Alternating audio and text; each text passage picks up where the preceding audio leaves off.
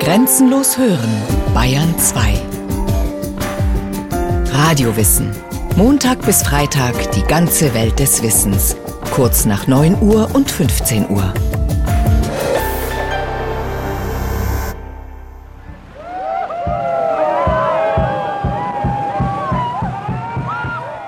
Eine Floßfahrt auf der Isar.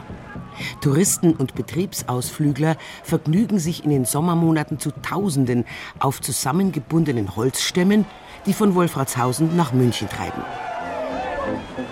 Sie jauchzen, wenn es bei Bier, Brotzeit und bayerischer Musik mit rasantem Schwung die Wasserrutschen hinuntergeht. Michael Angermeier, der die Flößerei in vierter Generation betreibt, preist die Rutschen bei Pullach. Die macht am meisten Spaß. Ja. Das ist mit Abstand die beste für, für die Leute, weil eben die oberen sind ein bisschen harmloser. Die erste ist auch eine von den Schienen, weil die so lang geht und weil wir da die höchste Geschwindigkeit haben. Aber vom Nasswerden her ist das die beste. Dass die Flößerei einmal ein gefährlicher Beruf war, könnte man fast vergessen. Der Historiker Dr. Michael Nadler vom Bayerischen Haus der Geschichte, der 2013 die Landesausstellung Main und Meer mitorganisiert hat. Das waren ja damals unregulierte Flüsse. Also das ist auch ein wichtiges Thema in der Landesausstellung. Das kann man sich nicht so vorstellen wie heute, dass der Fluss halt sein festes Bett hat, wo er immer entlang fließt, immer die gleiche Wassertiefe, wo das alles reguliert ist, sondern das waren wilde Flüsse, die haben ihren Lauf geändert. Dann gab es Untiefen, gab es Kiesanschwemmungen, dann ist ein Baum mal umgefallen, Felsblöcke im Wasser und natürlich dann auch noch die menschengemachten Hindernisse wie Brückenpfeiler oder Wehranlagen. Die sogenannten Floßgassen. Die Mühlen oder später die Kraftwerke haben natürlich möglichst viel Wasser abzapfen wollen vom Fluss für die Energiegewinnung und deswegen hat man diese Floßgassen, also diese Rampen, wo die Flüsse runtergefahren sind durch das Wehr durch, hat man möglichst schmal gebaut, damit halt weniger Energie verloren geht und das war dann eine typische Quelle für so Floßunfälle. Also ist mehrfach überliefert, zum Beispiel am Hochablass in Augsburg, also an diesem großen Stauwehr oder eben an verschiedenen Isarbrücken. Im Frankenwald war gerade in Schweinfurt die Floßgasse besonders gefährlich und das war dann halt fatal. Ein ehemaliger Flößer erinnert sich. Wenn die zwei Mann mit der Früh um vier mit dem Floß fortfahren und da hat sich inzwischen äh, das Wasser irgendwie verändert durch Hochwasser oder durch Niederwasser, das das gibt es auch das Niederwasser tragt dazu bei, dass der mal hängen bleibt oder das Hochwasser hat einen anderen Weg gemacht. Die zwei Mann müssen mit dem Floß nach München kommen, geht's wie es mag. Und da ist es sehr oft so, dass der, gerade der Flößer mit ganz viel Übermacht arbeiten muss. Wir haben oft äh, Dachsel und Bliert. Dachsel oder Floßhaken? Weil wir wo hängen geblieben sind und haben mit Tremmi heißt man das. Tremmel, das ist ein als Hebelstange benutzbarer angespitzter Stock, der durch ein Seil mit dem Floß verbunden ist. Den, den Floß wieder äh, reinheben müssen, oder reinrücken nach und nach ins Wasser, dass er wieder zum Schwimmen gekommen ist. Oft hat man auch anladen müssen und dann am Floß auseinander machen und weiter unten wieder zusammen machen und das, was man angeladen hat, wieder nachhängen und dann wieder auflegen. Das waren oft sehr schwere Arbeiten. Und da hat man eigentlich dafür nichts gekriegt, wenn man nicht runtergekommen ist. Da hat der Meister, der hat noch bloß die sogenannte Zehrung bezahlt, die man über Nacht bleiben hat müssen. Und weil der Beruf so gefährlich war, hatten die Flößer nicht nur einen Schutzheiligen, sondern gleich zwei. Neben dem vielbeschäftigten heiligen Nikolaus, der ja auch Schutzpatron der Bäcker, Müller, Metzger, Weber, Apotheker und Kaufleute ist, den heiligen Johann Nepomuk, den Brückenheiligen.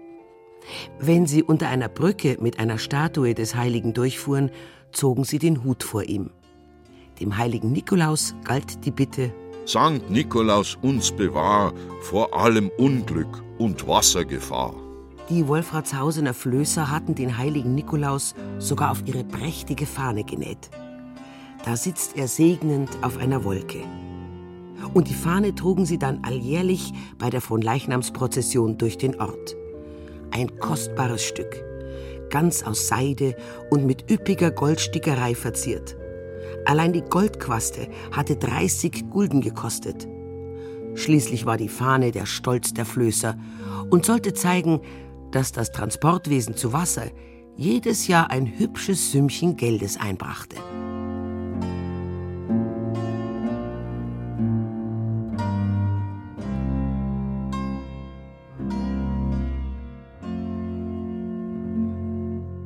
Erst seit etwa 100 Jahren führen, wie das in der Fachsprache heißt, bayerische Flößer Ausflügler auf Holzplanken durch die Flüsse.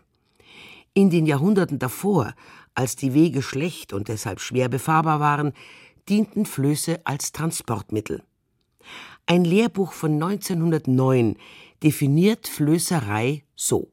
Der Holztransport zu Wasser besteht im Allgemeinen darin, dass man das zu bringende schwimmfähige Holz einzeln oder in Partien zusammengebunden auf fließendes Gewässer von solcher Stärke bringe, wie zur Fortbewegung des eingebrachten Holzes ohne weitere Kraftvermittlung erforderlich ist.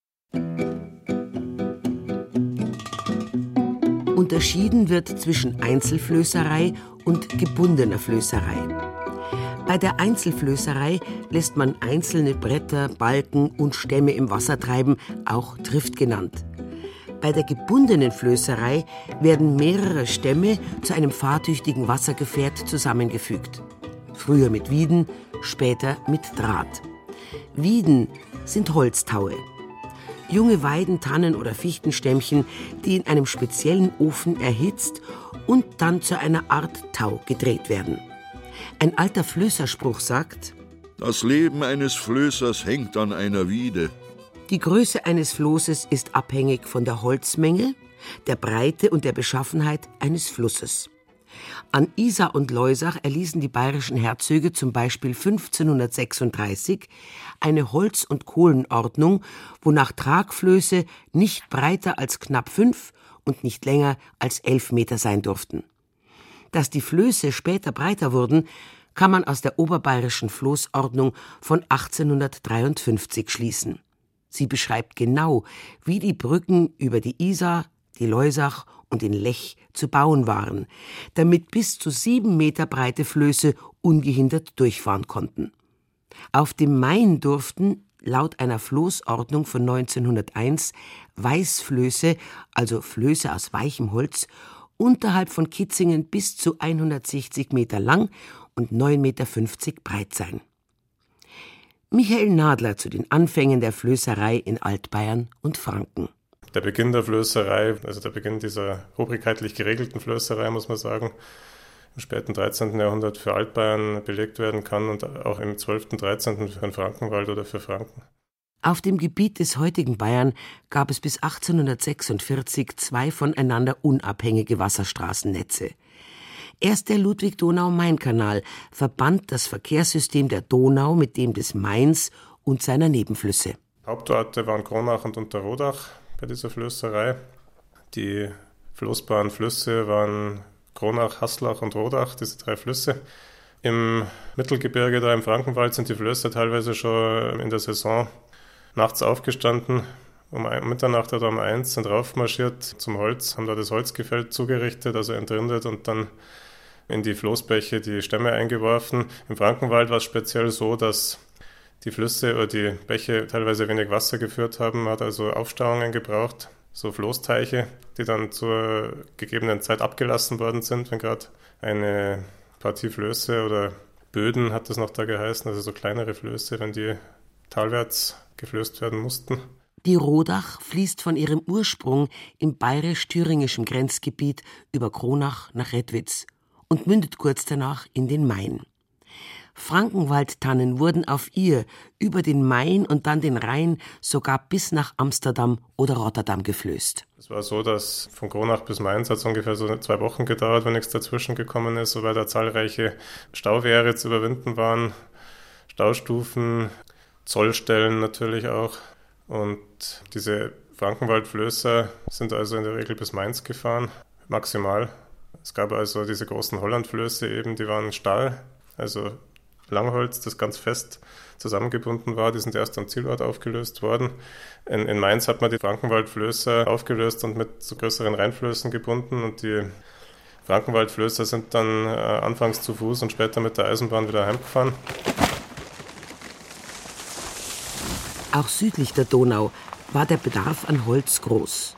So groß, dass die Wälder in der näheren Umgebung aufblühender Städte bald gerodet waren. Allein für den mächtigen Dachstuhl der Münchner Frauenkirche verbaute der Zimmermeister Heinrich 147 schwer beladene Bauholzflöße. Wohl alle Dachstühle alter Gebäude in den Städten an der Isar sind einst als Flöße den Fluss herabgeschwommen. Keine Stadt, die nicht ihr Holz aus den Wäldern des Isarwinkels und des oberen Isartals bezogen hat. Deshalb fürchtete Herzog Albrecht IV. um die Waldbestände bei Tölz und erließ 1476 ein Landgebot zur Schonung der Junghölzer. Es beginnt mit den Worten weil die Gebirge, Wälder und Hölzer weithin aufgenutzt und erschöpft sind, was sich täglich noch verschlimmert. Deshalb wurde nur mehr das Fällen starker Stämme gestattet. Doch das Gebot blieb weitgehend wirkungslos. Als die Schäden zu groß wurden, stellte der bayerische Kurfürst den gesamten Holzhandel am Lech unter Staatsaufsicht. Trotzdem wurde weiter Holz geschlagen. Die ständige Übernutzung veränderte im Lauf der Zeit das Bild des Waldes. In vielen Gegenden ging der Mischwald zurück, weil auf den abgeholzten Flächen keine Laubbäume mehr nachwuchsen. Es entstanden Fichtenwälder, die größere Erträge abwarfen. Noch 1792 beobachtete der Geschichtsschreiber Lorenz Westenrieder, die Bauern in den Gebirgen sägen in ihrer Heimat die Bäume nach einem bestimmten Maß ab und werfen sie in die Isar, so sie dann bis nach München herabschwimmen. Zur Zeit, wo dies geschieht, schließt man vermög starker Balken den sogenannten Abbrechen oder großen Wasserfall auf allen Seiten und öffnet einen Seitenkanal, durch welchen dann das ankommende Holz, das man Triftholz nennt, bis nach Holzgarten geführt und da niedergelegt wird.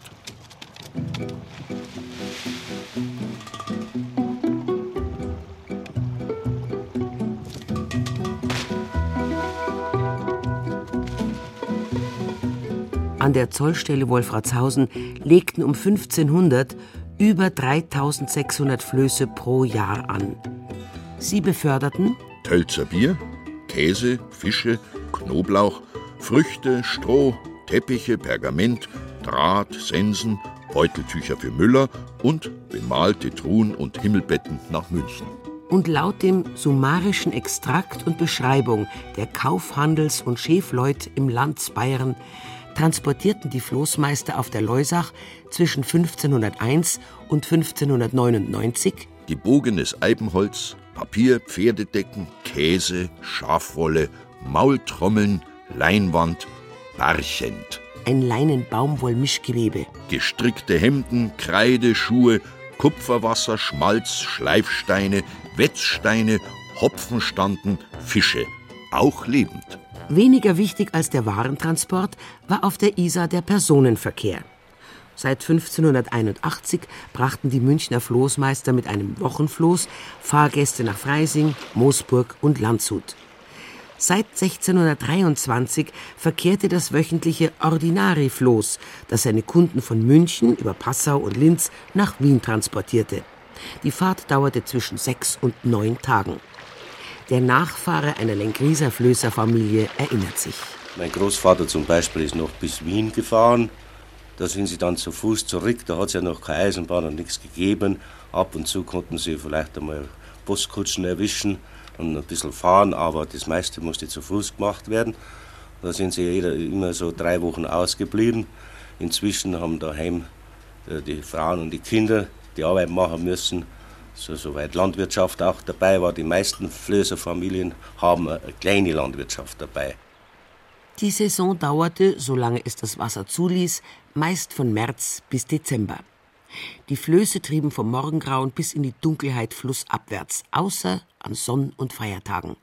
Da war das Flößen verboten und der Floßmeister verpflichtet, seine Knechte zum Gottesdienst anzuhalten musste aufgrund eines wichtigen Umstands ausnahmsweise am Sonntag gearbeitet werden, so mussten die beauftragten Flößer auf jeden Fall vorher den Gottesdienst besuchen. Im Winter ruhte die Floßfahrt. Die Flößer kümmerten sich um ihr Handwerkszeug, stellten Keile, Stangen, Wieden her. Sie mussten nicht nur handwerklich geschickt sein, sondern auch kräftig, mutig und zäh. Denn in ihren Krempstiefeln standen sie oft bis zum Bauch im Wasser. Die Flößer waren unverkennbar. Hohe Stulpenstiefel, die bis zum Oberschenkel reichten, eine Lederhose, eine hellgrüne Jacke, das Seil nach Bergsteigerart über die Schulter geschnürt Und was den Kraxlern der Eispickel, das waren den Flößern, die Axt oder der Bohrer, sozusagen das Zunftzeichen des schweren Handwerks. Organisiert waren die bayerischen Flößer in Zünften.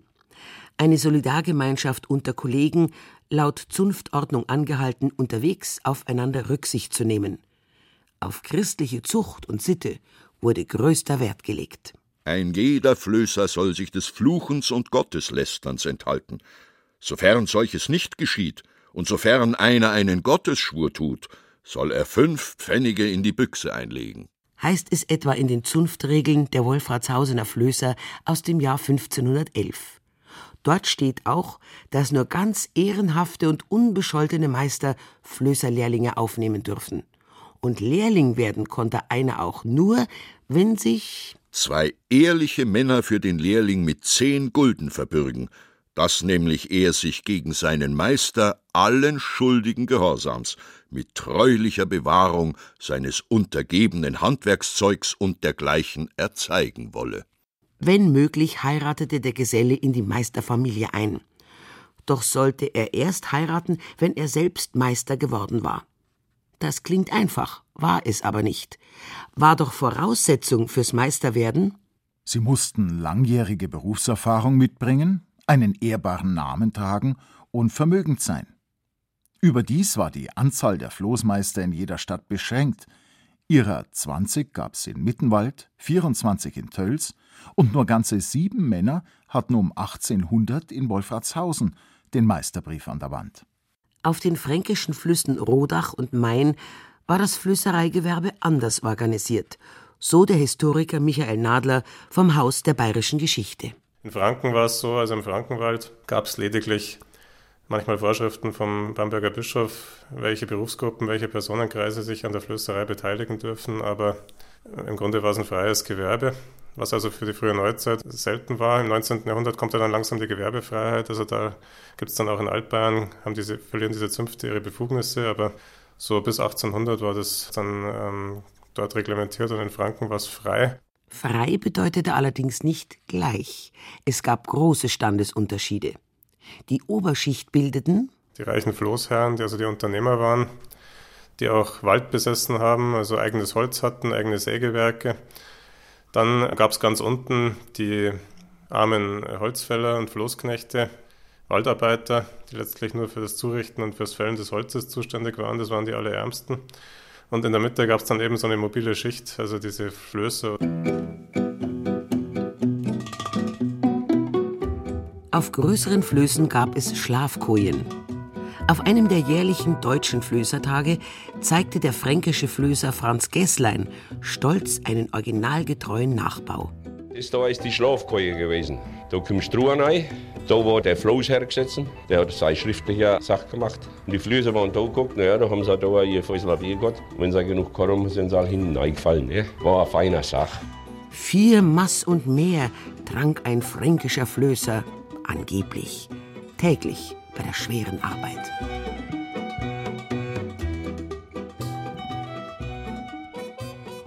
Die Blüte des Gewerbes fiel in die Zeit zwischen 1850 und 1870, als überall Fabriken, Warenhäuser, neue Wohngebiete entstanden. Die Flößer auf Isar und Leusach waren die Gewinner des Baubooms. In manchen Jahren wurden bis zu 10.000 Flöße gezählt. Die Mainflöße auf der Rodach belegten den dritten Platz. Doch der Blüte folgte der Niedergang. Michael Nadler. Man muss dazu sagen, dass in Franken diese Blüte ein bisschen länger gedauert hat. Im Frankenwald war der Niedergang der Flößerei wegen der Konkurrenz der Eisenbahn und der Dampfschifffahrt schon genauso wie in Südbayern. Bis zum Ersten Weltkrieg hat das ungefähr gedauert, dann war das fast vorbei. Und am Main hat es eigentlich um 1900, 1890 und dann bis in die Zwischenkriegszeit, bis 1930 ungefähr, hat die Eisenbahn gerade nochmal zum Holzboom geführt, weil die Verladehäfen am Main, insbesondere Marktbreit, Ochsenfurt und Kitzingen, dorthin konnte man dann mit der Eisenbahn Holz aus dem Bayerischen Wald, aus Mittelfranken, aus Südbayern verfrachten und dort einwerfen in den Main. Und das hat dort nochmal eine Spätblüte sozusagen beschert. Aber die Eisenbahn war letztlich dann doch der Feind der Flößerei.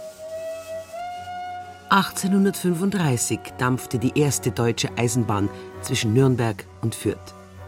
Zehn Jahre später fuhren Züge zwischen Bamberg und Frankfurt. Tölz wurde 1874 an die Strecke München-Holzkirchen angeschlossen. Allmählich verdrängte die Bahn als moderneres Transportmittel die Floßfahrten. Zudem wuchs die Konkurrenz ums Fließwasser. Die Stauregelung des Mains beginnt ab 1883 mit dem ersten Wehr bei Mainz-Kostheim und wird dann sukzessive fortgesetzt. Also gibt es über 30 Staustufen sogar heute. Diese Stauregelung des Mains hat dazu geführt, dass das eine Strömung verliert. Also das ist eine Seenkette. Und die Strömung war halt für die Flüsse das Wichtigste, also der einzige Antrieb letztlich, flussabwärts. Deswegen hat dann die Flößerei am Main nach und nach hat die Dampfschlepper gebraucht, also dass ein Dampfschiff die Flöße zieht. Das hat die Kosten natürlich erhöht. Und das hat dazu beigetragen, dass die Flößerei äh, zunehmend unrentabel geworden ist. Zudem gingen immer mehr Wasserkraftwerke zur Energiegewinnung in Betrieb. So entzog 1920 das neue Walchensee-Kraftwerk den Flößern das Wasser der Isar und der Jachen, das sie dringend brauchten. Die verbleibenden Flößer mussten oft mit an Flüssen und Kanälen ansässigen Fabriken um Fahrtrechte auf den wasserreichsten Stellen kämpfen. Sie verloren Zeit und hatten immer höhere Unkosten. Das alte Handwerk und Gewerbe der Flößerei wich der modernen Industrie und Technik. In Altbayern ist die Flößerei schon bis zum Ersten Weltkrieg dann unrentabel geworden. Auf der Isar hat es sich noch ein bisschen länger gehalten, also bis in die 20er Jahre hinein und äh, am Main eben ungefähr bis 1930. Also die letzten Flöße sind in den 50er Jahren noch gefahren, dann auf Rodach und Main, aber das war dann schon nicht mehr bedeutend, also war völlig unrentabel. Und heute lebt die Flößerei an der Isar und im Frankenwald in der Vergnügungsflößerei weiter.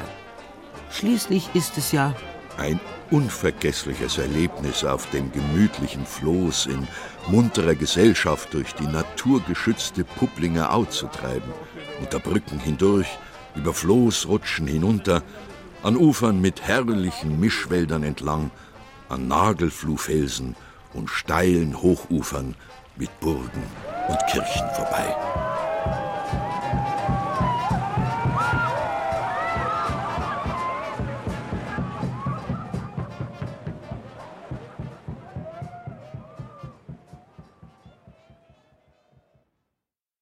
Sie hörten Kurze Geschichte der Flößerei auf Main, Isar und Leusach von Renate Kiesewetter. Es sprachen Christiane Blumhoff, Alexander Duda und Frank Mannhold. Regie Eva Demmelhuber. Ton und Technik Michael Zöllner und Birgit Vetter. Eine Sendung von Radio Wissen.